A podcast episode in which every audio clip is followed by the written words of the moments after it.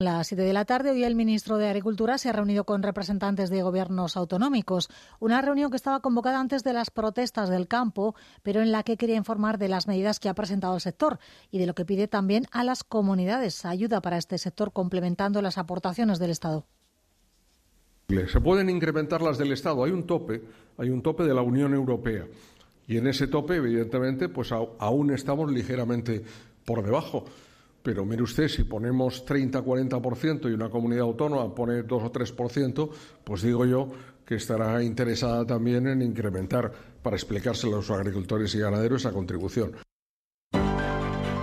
En Canal Extremadura Radio, Última Hora. Laura Cruz.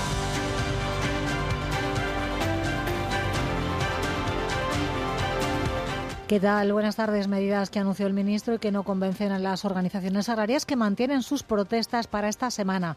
Tampoco a las plataformas independientes que hoy se han concentrado en Extremadura en dos puntos, en Cáceres y en Brozas.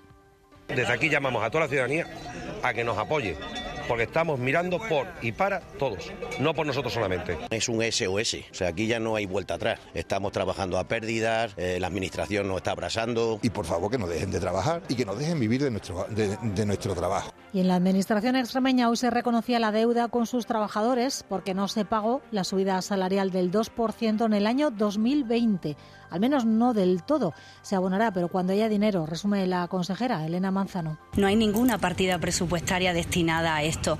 No vamos a engañar, ante todo seriedad y rigor. A día de hoy no lo tenemos recogido en esos presupuestos. Si de algún modo pudiéramos hacer frente al pago, ya lo estudiaríamos y lo veríamos. Son 25 millones de euros. Hoy se ha reunido con los sindicatos en la mesa de negociación que se volverá a convocar para avanzar en el calendario para ese pago pendiente. Son dos de las noticias de hoy. Hay más que avanzan titulares Juan María Murillo. Los profesores que trabajan en zonas rurales o de difícil cobertura percibirán un complemento salarial. La Secretaria General de Educación ha marcado esta medida en el compromiso de desarrollar la carrera profesional docente a través del reconocimiento de méritos e implicación de los docentes, que se traducirá en nuevos complementos económicos y funcionales, atendiendo especialmente al desempeño en zonas rurales y de difícil desempeño. Salvemos la montaña. Recurrirá al defensor del pueblo para tratar de evitar la mina de litio en Cáceres. El colectivo ciudadano considera que la ley impide cualquier actividad extractiva en la zona, aunque la explotación sea subterránea. Acudimos ahora al defensor del pueblo para que verifique si realmente se ha hecho bien o no se ha hecho bien, o de una vez por todas se puede cerrar ya este expediente. Mientras la empresa insiste en que el proyecto es viable y ha sido aceptado por la ciudad y hablaremos de cooperativas. Han creado una confederación extremeña en la que se han asociado unas 400 de diferentes sectores de actividad que facturan 2.000 millones de euros al año. Quieren promover este sistema de asociaciones para defender el interés de quienes trabajan en cada uno de esos sectores. Con Fernando Gallego avanzamos los contenidos de Minuto 30, nuestro espacio de información deportiva. Buenas tardes. Hola Laura, muy buenas tardes. El Badajoz va a volver a sus antiguos dueños, a Luis Oliver y a Capito Iglesias, que han enviado hoy un burofax al club blanquinegro para que convoque en la mayor brevedad posible una junta de accionistas para aprobar la entrada de dos miembros de su confianza en el Consejo de Administración, lo que supondría la salida de los mexicanos que perderían los alrededor de 2 millones de euros que han puesto en este último año. Luis Oliver y Agapito Iglesias tienen potestad en esta petición porque los actuales dueños, los mexicanos, han incumplido los plazos de pago de las acciones. Pues después te escuchamos. Fernando Jesús, teniente con la previsión del tiempo para las próximas horas. Buenas tardes. Hola, ¿qué tal? Buenas tardes, Laura. Para las próximas horas y los próximos días, porque hemos empezado una semana de primavera e invierno, el que no hemos tenido casi durante... Y volverá la lluvia. Y volverá la lluvia, pero poco, ¿eh? No, no, esas lluvias, no, esas lluvias que hemos tenido. Por partes, mañana continúa la primavera porque de hecho van a subir las temperaturas un poquito más. A mediodía, en las primeras horas de la tarde, estaremos en 22 y 24 grados y se podría decir que casi de forma general porque esas temperaturas suben de forma generalizada en todas las comarcas. Las mínimas esta próxima noche se quedan sin cambios por debajo de los 6 o 7 grados. El miércoles bajan un poquito, casi no lo vamos a notar, pero el jueves sí que bajan de golpe por lo menos 6 o 7 grados las temperaturas. Entonces pasaremos de este ambiente primaveral a lo que corresponde para la segunda quincena de febrero, ambiente más de invierno, jueves, viernes, sábado, domingo, con temperaturas más bajas y con algunos chubascos. Creo que tú estabas comentando. Mañana soleado. Gracias, Jesús. Y en carreteras de la región, hasta ahora alguna incidencia de GT, Patricia Arriaga. ¿Qué tal? Buenas tardes. Pues a esta hora seguimos muy pendientes de un accidente en la provincia de Badajoz que obliga a interrumpir el tráfico de la A66 a la altura de Monesterio en sentido Sevilla. Van a encontrar desvío debidamente señalizado por la Nacional 630. En el resto de carreteras, de momento, tráfico fluido y cómodo. Con Laura Nieto en producción, Aima Calvo al control técnico, comienza última hora.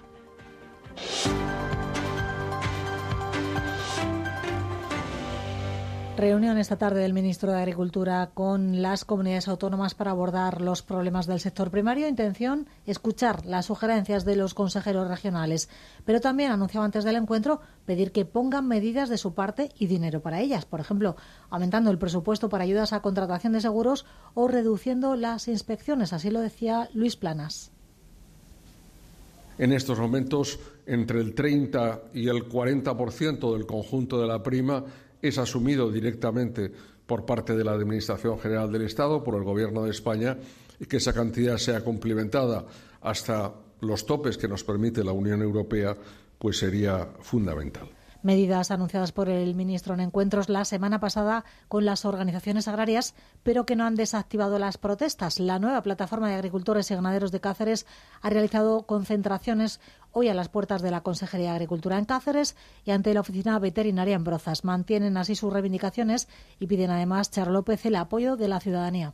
A primera hora de la mañana, una treintena de agricultores y ganaderos han bloqueado con un camión cisterna la entrada al recinto de la Consejería de Agricultura en Cáceres, frente al centro penitenciario. El objetivo, explicaban, mantener sus reivindicaciones. Siguen denunciando la burocracia, el encarecimiento de los costes de producción y la competencia desleal. La intención, una vez constituidos en plataforma en Cáceres, es unirse con los agricultores y ganaderos de Badajoz y paralelamente con los profesionales del resto del país para llevar a Europa sus reivindicaciones. Vidal Ramos es uno de sus portavoces. Eh, nos vamos a unir rápidamente, porque todos queremos lo mismo. Lo único que cada uno le llama de una forma, pero la realidad es solución. Y entonces, cuando la gente va por derecho haciendo las cosas bien, creo que es que es inminente. Y espero también, por supuesto. También a primera hora, ante la oficina veterinaria de Brozas, se concentraban agricultores y ganaderos para pedir que se les escuche. Es un SOS. O sea, aquí ya no hay vuelta atrás. Estamos trabajando a pérdidas, eh, la administración nos está abrasando. Y por favor, que nos dejen de trabajar y que nos dejen vivir de, nuestro trabajo. Y yo creo que al final pues conseguiremos que por lo menos no se nos oiga y se nos escuche, que yo creo que las reivindicaciones que estamos haciendo pues son las justas. Las concentraciones duraban una hora y media aproximadamente. Los profesionales del campo cacereños hacen un llamamiento a la ciudadanía para que les apoyen sus reivindicaciones. Y hay más protestas convocadas por parte de las organizaciones agrarias. Asaja anunciaba con UPA un corte en la A5 mañana en la provincia de Cáceres. La delegación del Gobierno no dio el permiso recurrieron esa decisión al Tribunal Superior de Justicia de Extremadura, que ahora ha dado la razón a la autoridad por el peligro evidente que representa la paralización del tráfico para la seguridad vial y el importante colapso que se produciría en la autovía. Sí mantienen, eso sí, protestas para el día siguiente, el día 21, Juan María. Pues ese día, Saja y Upauce se concentrarán el miércoles en Badajoz frente a la sede de la Consejería de Agricultura y en Coria junto a la Oficina Comarcal Agraria. En Plasencia habrá una manifestación que finalizará en las proximidades de un centro comercial. Además, hay dos concentraciones más y varios cortes de carreteras. Y también el miércoles, la Organización Agraria Unión de Uniones espera que al menos 500 tractores lleguen a Madrid junto a miles de agricultores y ganaderos que van a viajar en autobús. Luis Cortés es el secretario general de la Organización Agraria hay que llevar actores al ministro, nos tienen que ver el miércoles 40 millones de españoles y tiene que ver toda la Comisión Europea, tiene que ver que en España estamos exactamente igual de cabreados con la política de la Comisión Europea y con la política del Ministerio de Agricultura que el resto de europeos.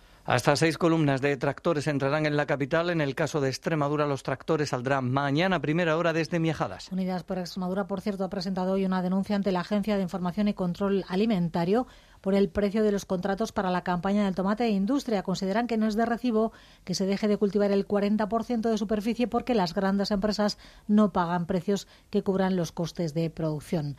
Y del tomate a los frutales, como nos decía Jesús Teniente, tenemos temperaturas muy cálidas en estos días y están adelantando la floración de los árboles, especialmente en las Vegas del Guadiana, aunque en el Valle del Jerte también, Esperanza Rodríguez, hay ya algún cerezo en flor. En algunas explotaciones de Las Vegas del Guadiana la estampa es más propia de la primavera que de finales de febrero. Y es que cultivos como nectarinas, melocotones y paraguayos casi en un 70% ya tienen flor. Francisco Plaza es fruticultor. Pero este año además de eso lo que tenemos muy buen tempero, muy buena humedad en el suelo. No se sabe todavía hasta qué punto va a adelantar al fruto. ¿no? En el Valle del Jerte también hay ya cerezos en flor. Pertenecen a una variedad muy temprana que tan solo representa el 0,5% del total de las variedades de la comarca. Jesús María Prieto es agricultor. Se llama Royal Tioga, es una variedad que florece muy pronto, que luego la cereza está mucho tiempo en el árbol y no tiene una maduración muy muy temprana para lo pronto que florece el árbol. Los agricultores de la zona han asegurado que para poder ver los cerezos en su máximo esplendor habrá que esperar aproximadamente un mes, aunque todo depende de la meteorología. Frutales en flor que son también un atractivo turístico en otros municipios como en Valde la Calzada. Buscan que su fiesta sobre la floración sea declarada de interés turístico regional. Arranca este próximo domingo, el día 25, con la media maratón y terminará el 17 de marzo con la ruta Caminando entre Flores. 20 días en los que también habrá música, talleres o festivales de productos artesanos. Por eso el alcalde Francisco Javier Hormigo destaca el papel que juegan las producciones para la economía local. En Valdera Calzada, la fruta de hueso es el principal motor económico. Más de mil hectáreas de frutales, que son los que visten nuestros campos dibujando mantos de colores blancos y rosas, que hacen que Valdera Calzada se convierta en un espacio para los sentidos durante la floración de nuestros árboles frutales. En plena campaña, en nuestro pueblo se pueden desarrollar más de 2.000 jornales diarios. Es un motor para todos los pueblos de la comarca.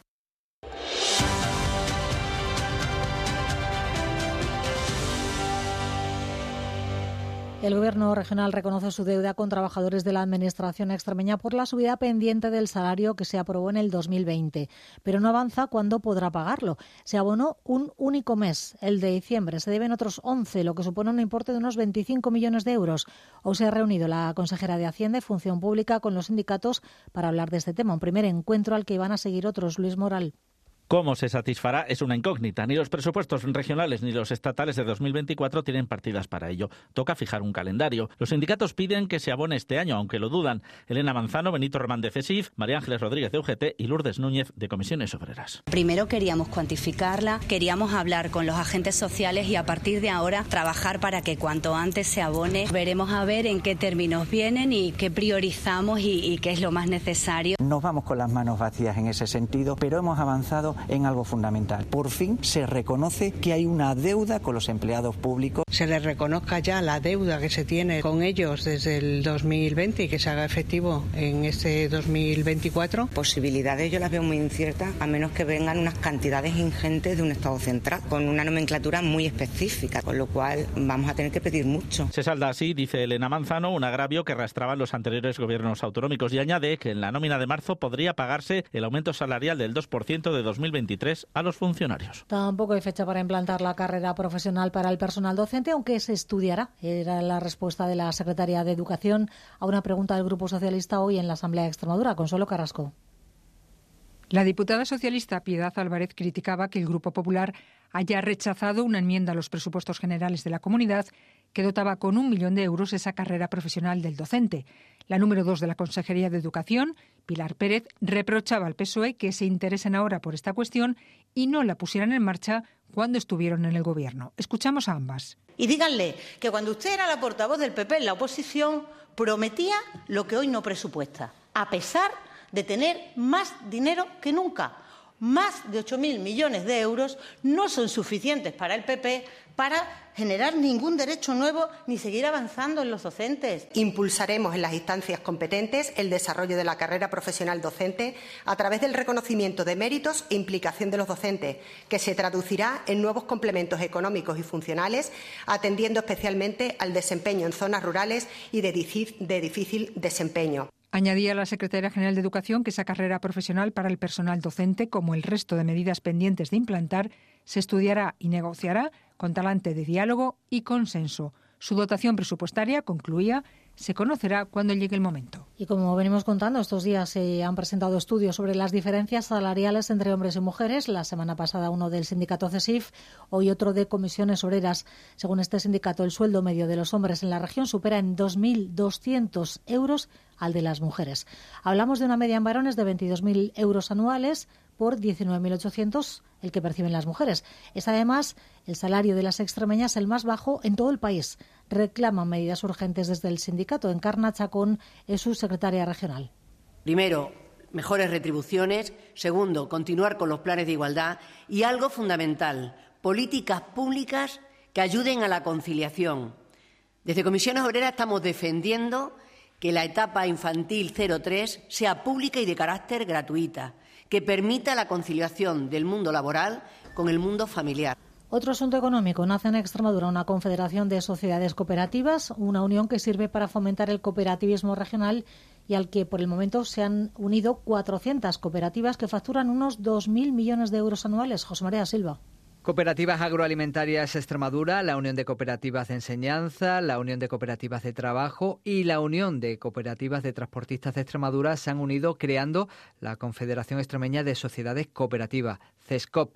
El objetivo lo explica su presidente, Ángel Pacheco. Los objetivos fundamentales de la, asociación, pues trabajar por el cooperativismo en general, trabajar para la promoción del cooperativismo. Entendemos que bueno, estas semanas han pasado cosas a nivel regional y se ha puesto de manifiesto la importancia que tiene estar asociado en cooperativas a la hora de negociaciones y demás cosas para los intereses de nuestros asociados.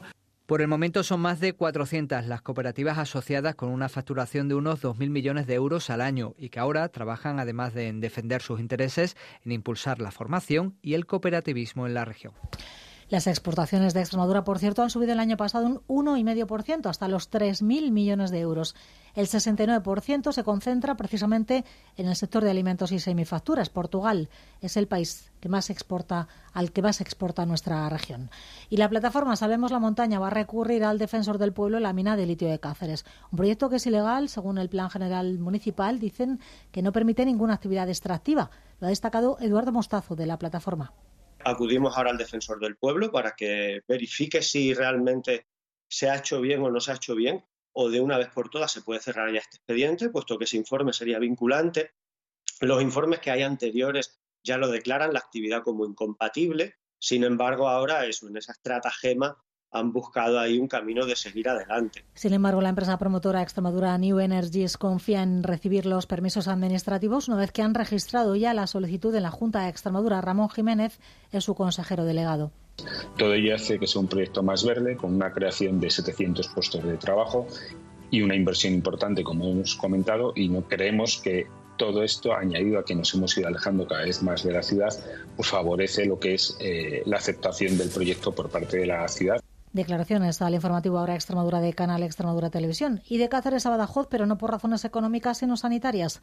La Consejería de Salud espera tener en cinco días los resultados de las muestras tomadas a escolares del Colegio Público Luis de Morales para conocer las causas exactas de la intoxicación alimentaria que sufrían la semana pasada. Unos 60 escolares que en 24 48 horas presentaron una mejoría notable. Ninguno precisó ingreso hospitalario.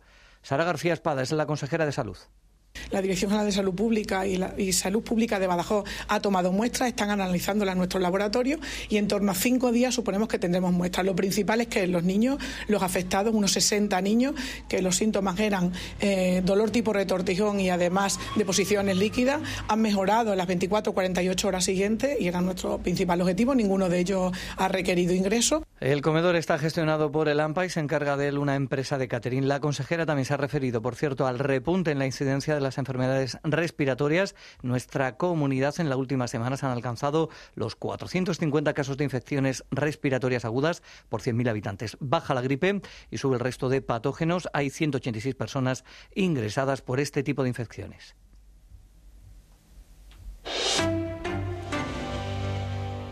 El edil pacense de Vox, Javier Liso, abandona el partido, su acta de concejal y la vida política.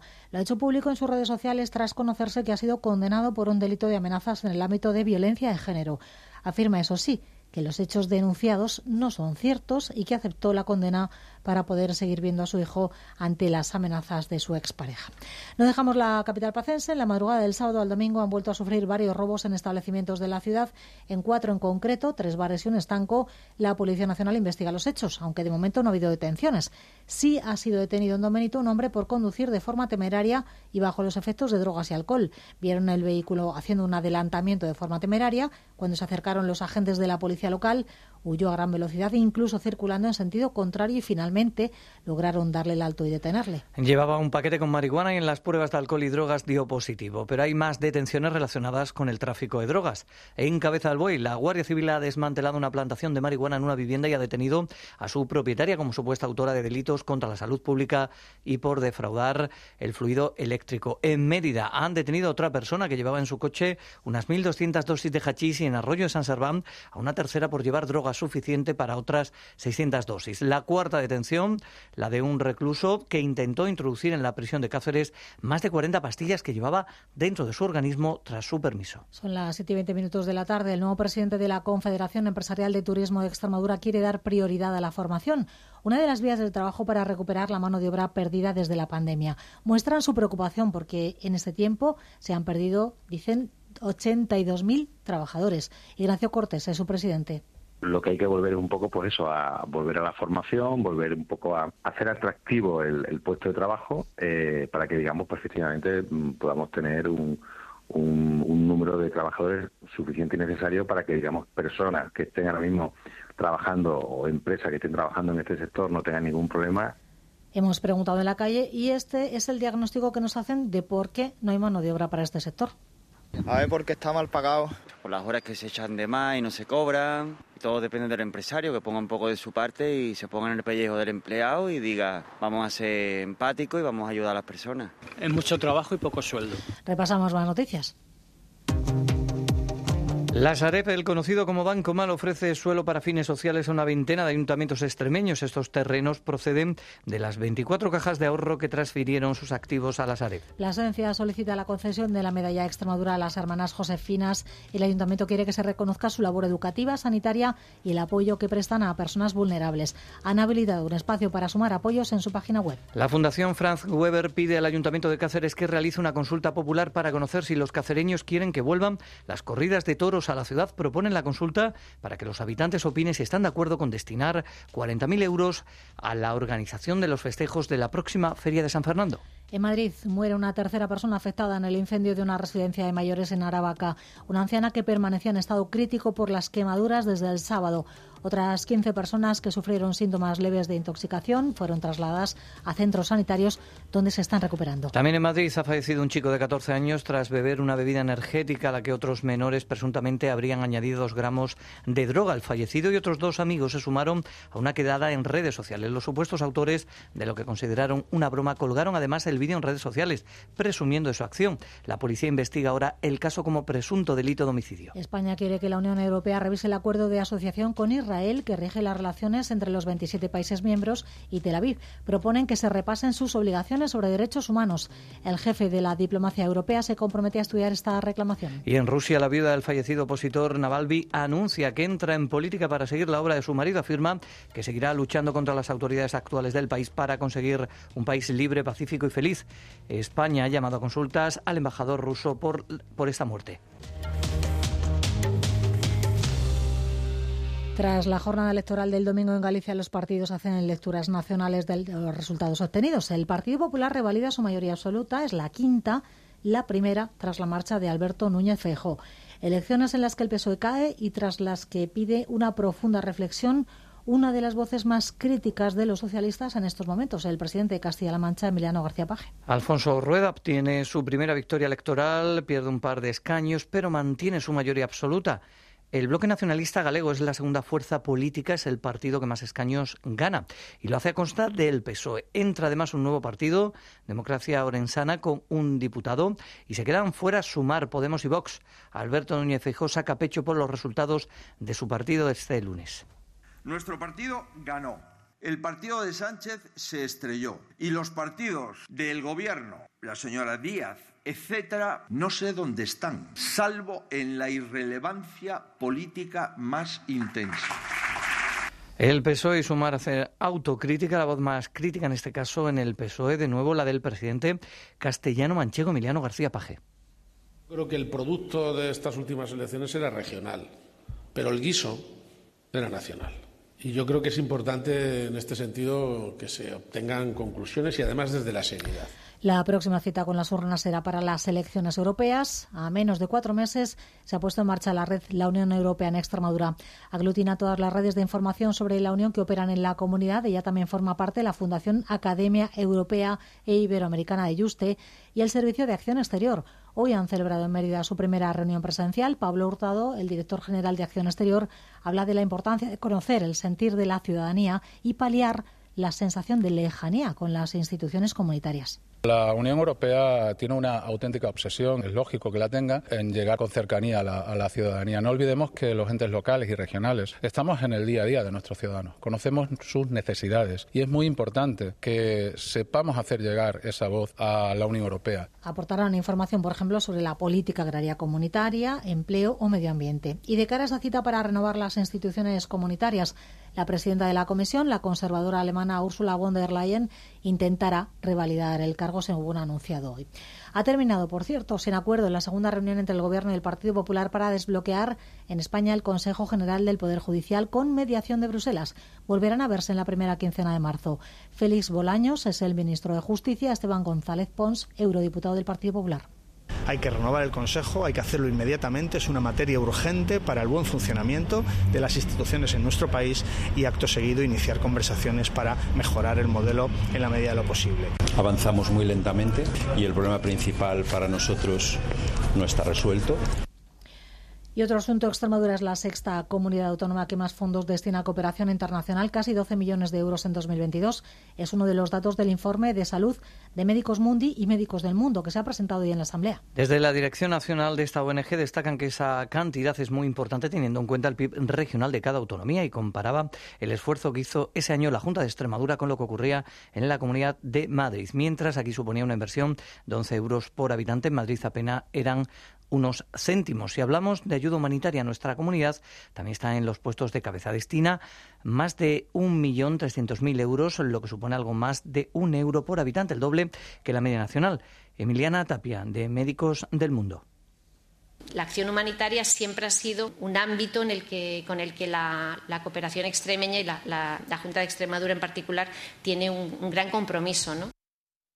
Y de la ayuda internacional desde Extremadura al apoyo a militares ucranianos que hacen en la base general Menacho de Badajoz. Una treintena de militares del país invadido por Rusia hace ahora casi dos años se está formando para el mantenimiento de vehículos acorazados. Es la segunda vez que la Brigada Extremeña realiza este tipo de cursos para que aprendan tanto a reparar como a realizar un correcto mantenimiento de los TOA, esos vehículos que donó el gobierno español a Ucrania para hacer frente a esa invasión. Nos lo cuenta Jesús Serrano, Brigada del Regimiento Saboya. Este módulo es un módulo específico pues, donde se le imparte el mantenimiento y la reparación de este tipo de vehículos.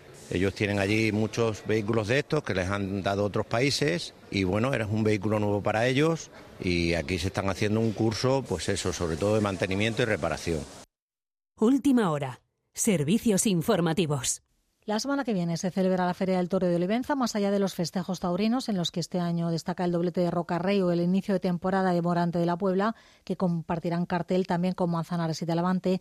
La feria se completa con otras actividades culturales y de ocio que atraen a miles de jóvenes.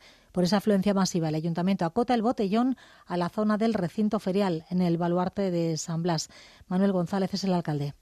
Esto no implica que esté prohibido eh, beber en la calle, porque los bares sacan las barras a la calle, pero sí que vamos a intentar que el macro botellón esté más controlado y, al final sea algo positivo para el conjunto de aquellos aficionados que visitan Olivenza año tras año y que han hecho grande esta feria, ¿no? que son la gente que va, que va a los toros. Y no otra pasión, en la Semana Santa de Alburquerque, que este año no se va a representar por falta Juan G. Montalvo de recursos económicos. El evento está promovido por la Asociación Apavial, que venía financiando la escenificación gracias a una subvención de unos 2.000 euros de la Diputación de Badajoz y al dinero recaudado en otras iniciativas a lo largo del año. El ayuntamiento tan solo ofrecía apoyo logístico. Han decidido no llevar a cabo la vigésimo cuarta edición de la Pasión Viviente porque no están garantizados todos los fondos necesarios. María José González es presidenta de Atavial. Hemos echado cuenta, esta decisión eh, ha sido pues la hemos meditado, echando muchas cuentas y hemos decidido pues este año pues no hacer la pasión viviente. Apavial eh, como asociación no puede hacer frente a esos gastos ahora mismo porque no tiene recursos. Una decisión que ya es definitiva, aunque esperan retomarla en 2025. En La Pasión Viviente, los vecinos dan vida a los distintos personajes que participaron en la pasión y muerte de Jesús, unas escenas que se desarrollan en la ladera norte del recinto amurallado y cuya entrada es gratuita para el espectador.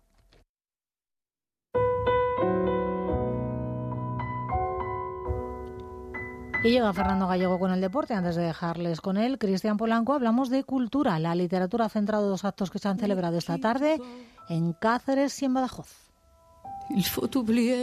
A Rosalía de Castro la envolvimos en misterio y le dimos etiquetas que no restan su fuerza creadora. Cáceres ha acogido un acto de homenaje en la Biblioteca Pública que invita a recordar el nacimiento de una de las mejores escritoras españolas en lengua gallega. Lo ha presentado Carmen Ibarlucea. Es una escritora del romance